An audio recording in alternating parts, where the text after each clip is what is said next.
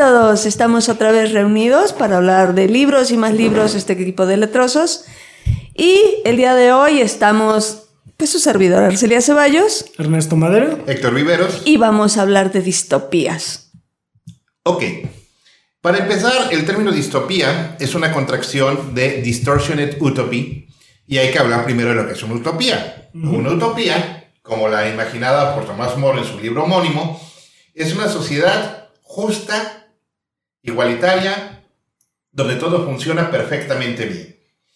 Ahora, hay que decir que la utopía de Tomás Moro todavía existía en clases sociales y todavía existían esclavos, así es de que muy utópico. No era. No era.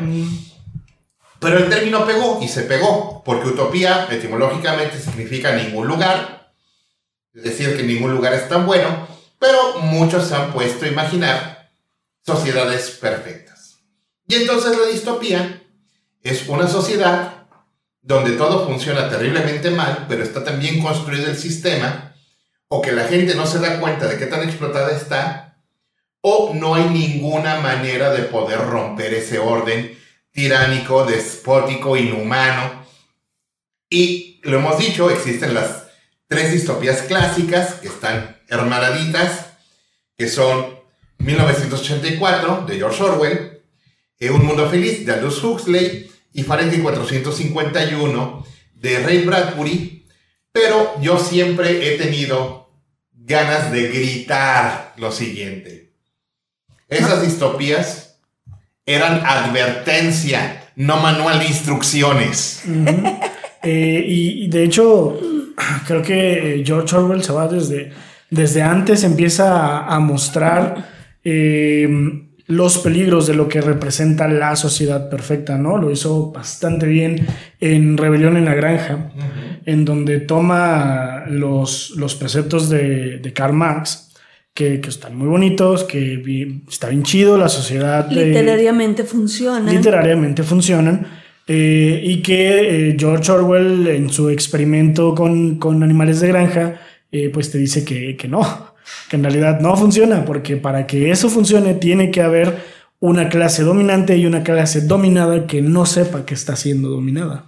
Sí, de hecho, en La Rebelión en la Granja, George Orwell, este, de manera muy explícita, eh, le pone eh, personalidades a los animales de la granja. El cerdo que empieza con eh, la teoría del animalismo. Napoleón, Este, no, el que empieza con la teoría este, era un cerdo muy anciano, este, y eh, es una representación de, Lenin, luego el cerdo Gandaya, Napoleón, mm. es Stalin, el cerdo progresista más igualitario, Snowball, es Stalin, el caballo que es explotado y sacrificado es Stajonovich, un héroe obrero soviético, este, el, granjero eh, era Hitler. Así es de que si uno hace una lectura con los nombres correctos de, de qué representa cada personaje, se da cuenta de que está diciendo que cambiar un totalitarismo por otro, por otro no resuelve absolutamente ni madres. ¿Mm?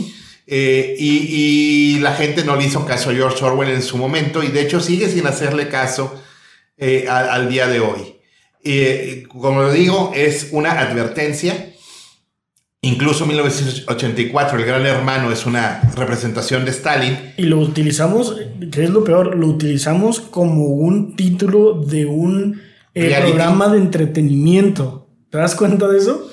Eh, o sea, no solamente no le hacemos caso a Orwell, sino que además ridiculizamos sus conceptos.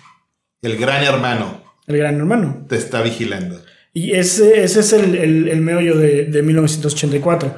Todo funciona, todo está bien, porque hay alguien afuera que te está vigilando para que hagas las cosas que debes hacer. Sí, claro, el problema es que nosotros no tenemos a nadie afuera que nos esté vigilando o que nos esté dando las directrices correctas según el sistema.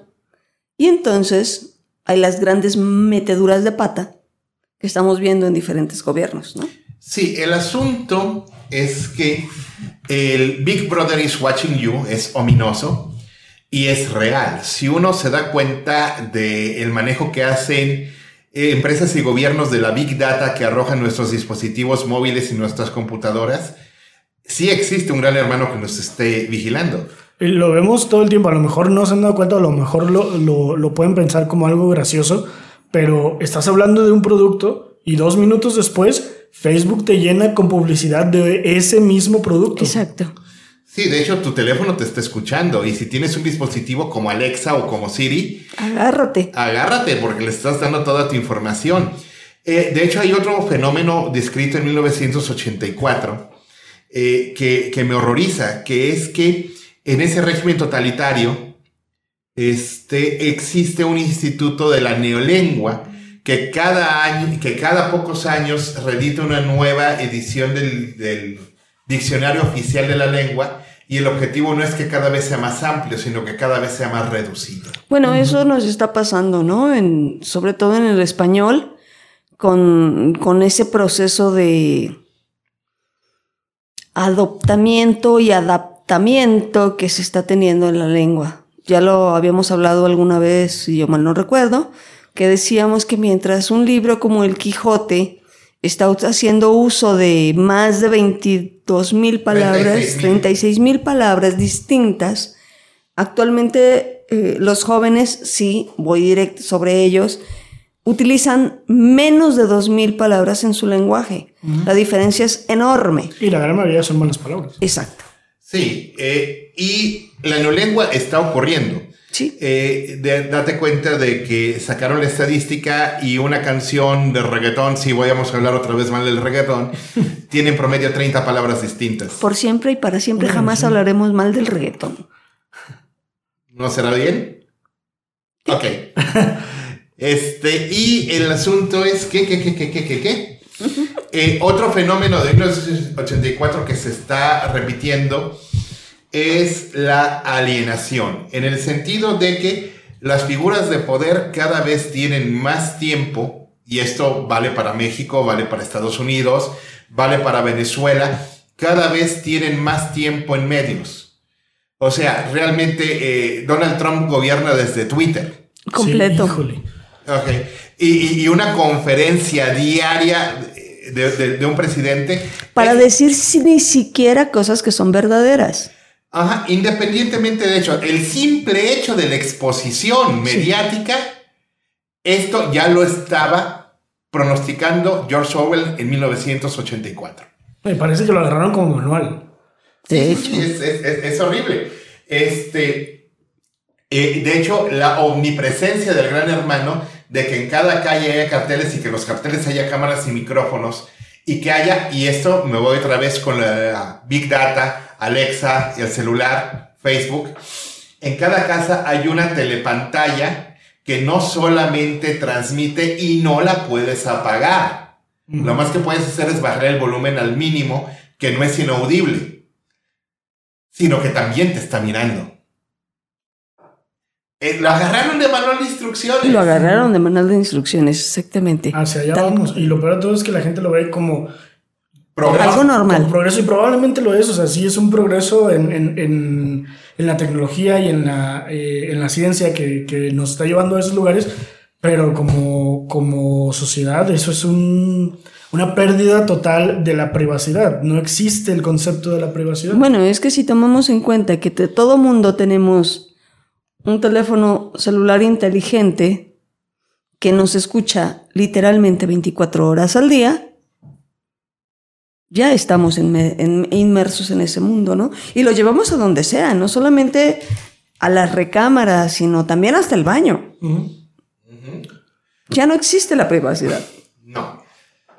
Ahora, hablemos de otro libro que agarraron de manual de instrucciones. Este, ¿Un mundo feliz? Un mundo feliz de Aldous Huxley. Ok, Un mundo feliz de Aldous Huxley. Hay que recordar que este Aldous Huxley era el nieto del Huxley que fue el escudero, protector este, y, alumno de Charles Darwin. Entonces, los conceptos de la evolución biológica de Darwin fueron mal adaptados muy tramposamente por este, sociólogos ingleses, creando, como Ever Spencer, el evolucionismo social para hablar de una este, de una selección natural de culturas para justificar el racismo, el clasismo, eh, el colonialismo, y fue horrible. Entonces, eh, eh, este, si alguien dice que es evolucionista social, me doy la vuelta, güey. Esa es una manera que me dices, yo justifico la explotación, el racismo y el clasismo. Ok. Este, pero entonces, con esta idea equivocada del evolucionismo, el nieto de Huxley dice, ok, la sociedad que proponen estos cabrones sería así y hace un retrato de una sociedad donde biológicamente estás diseñado para representar un papel socioeconómico y cultural en la sociedad y como es desde un punto de vista biológico, no puedes romperlo. ¿Cómo se traslada esto al mundo que estamos viviendo hoy? Para empezar, tenemos niños probeta, que ya es algo que... Que, que cuando se escribió eh, un mundo feliz todavía estaba lejos. Sí, muy, muy lejos. Este, y el hecho de que ahora lleguemos a un punto en el que podemos manipular la, la eh, el, el, material genético de, los bebés, de, los bebés desde que son desde células, los embriones. desde los embriones, este, nos deja ver eh, que se puede llegar a, a tener eh, una especie de, selección artificial. de la raza. O sea, ahorita lo estamos, lo estamos viendo desde, de, una forma muy burda, eh, bien, bien fea, que acaba de salir la noticia, no sé si ya se entraron, de que les están administrando medicamentos em, eh, esterilizadores a los hombres eh, latinos que capturan en la frontera con Estados Unidos para evitar que se reproduzcan en Estados Unidos. Lo cual ya es un acto de guerra. es, eso, eso tiene un nombre eh, dentro de los derechos humanos. Es una política genocida, es una limpieza étnica y son actos de guerra. Y está ocurriendo. Sí, y es algo que de, de lo que Huxley hablaba, de, este, de esta selección dependiendo de tu raza y de cómo vamos a hacer que las personas que nos interesan estén en la posición en la que nos interesan. Sí, de hecho, en la sociedad dividida en dobles alfas, alfas, betas, gamas, deltas y epsilones, propuesta por, los, por la novela de Huxley, eh, creo que la gente de, de, gama para abajo no se, no se podía reproducir de manera natural. Así de grueso. Eh, eh, ¿Cómo trasladamos también esto? El hecho de que la sociedad vivía dopada.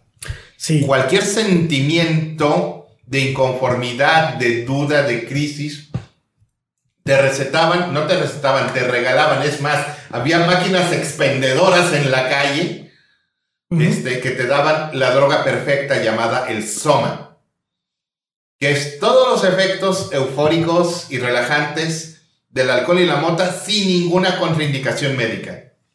Es eh, una de las principales diferencias eh, en cuanto al tratamiento del tema que hay entre Huxley y George Orwell.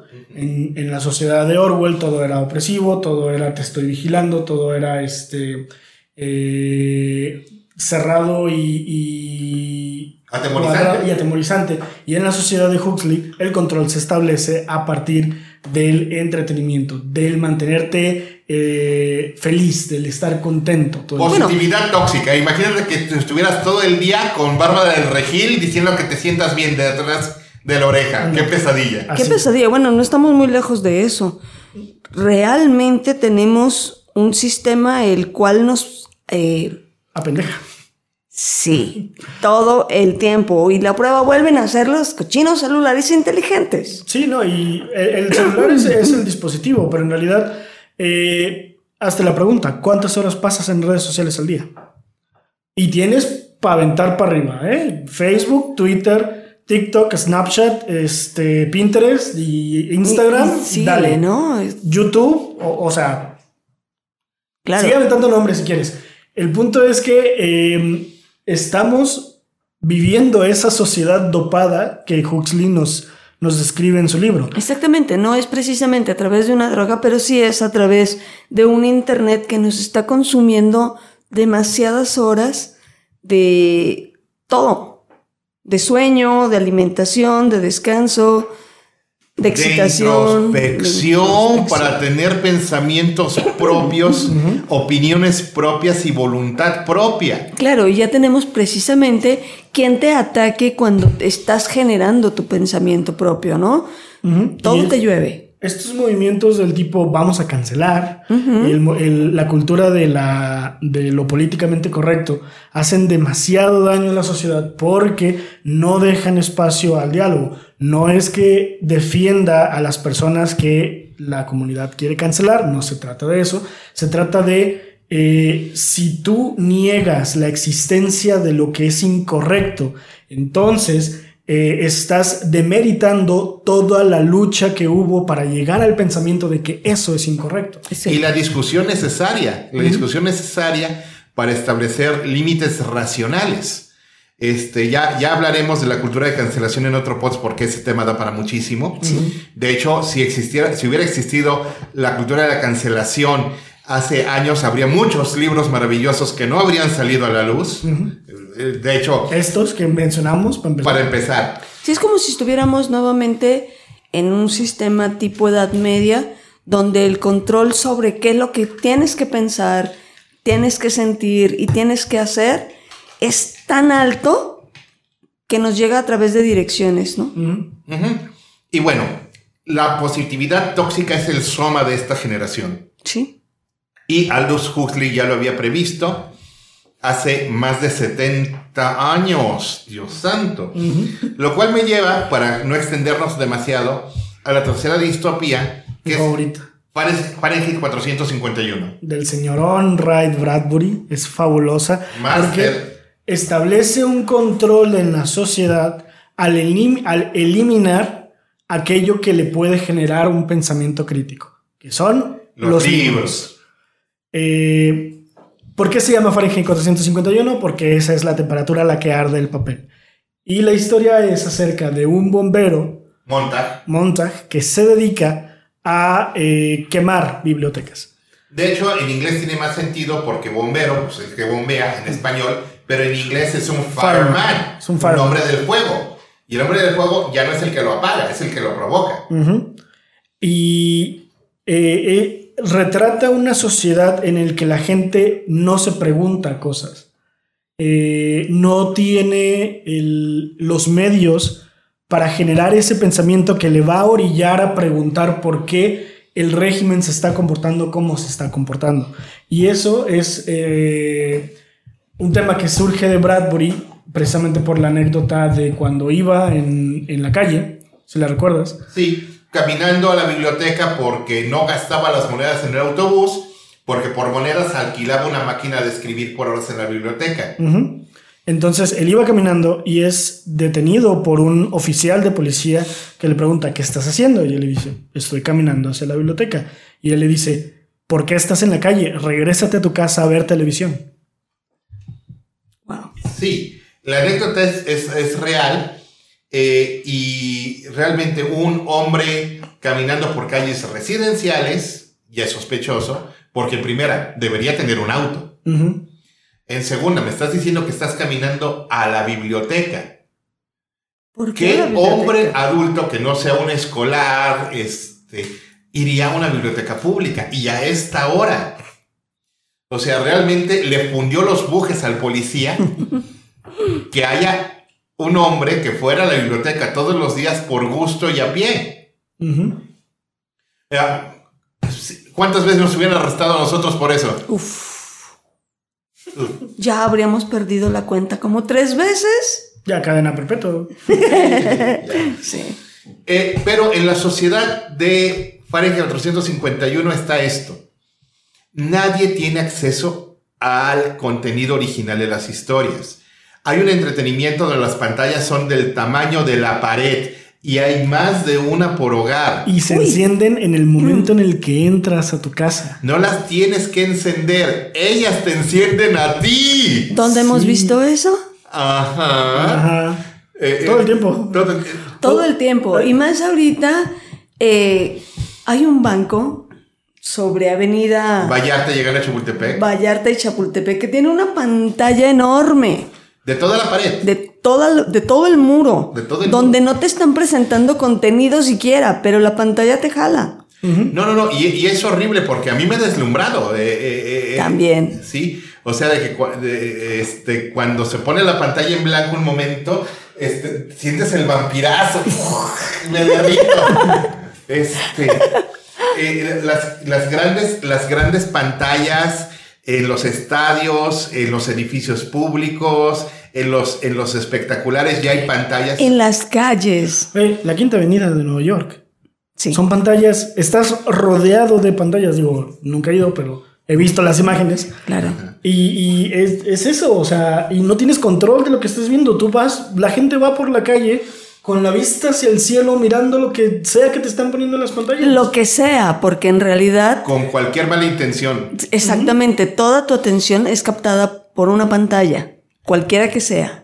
Y solo estás viendo las versiones de las historias que te quieran contar con la ideología y la narrativa que te quieren contar. Así es. Y no puedes contrastarla con nada porque no puedes revisar en un libro el material original de nada.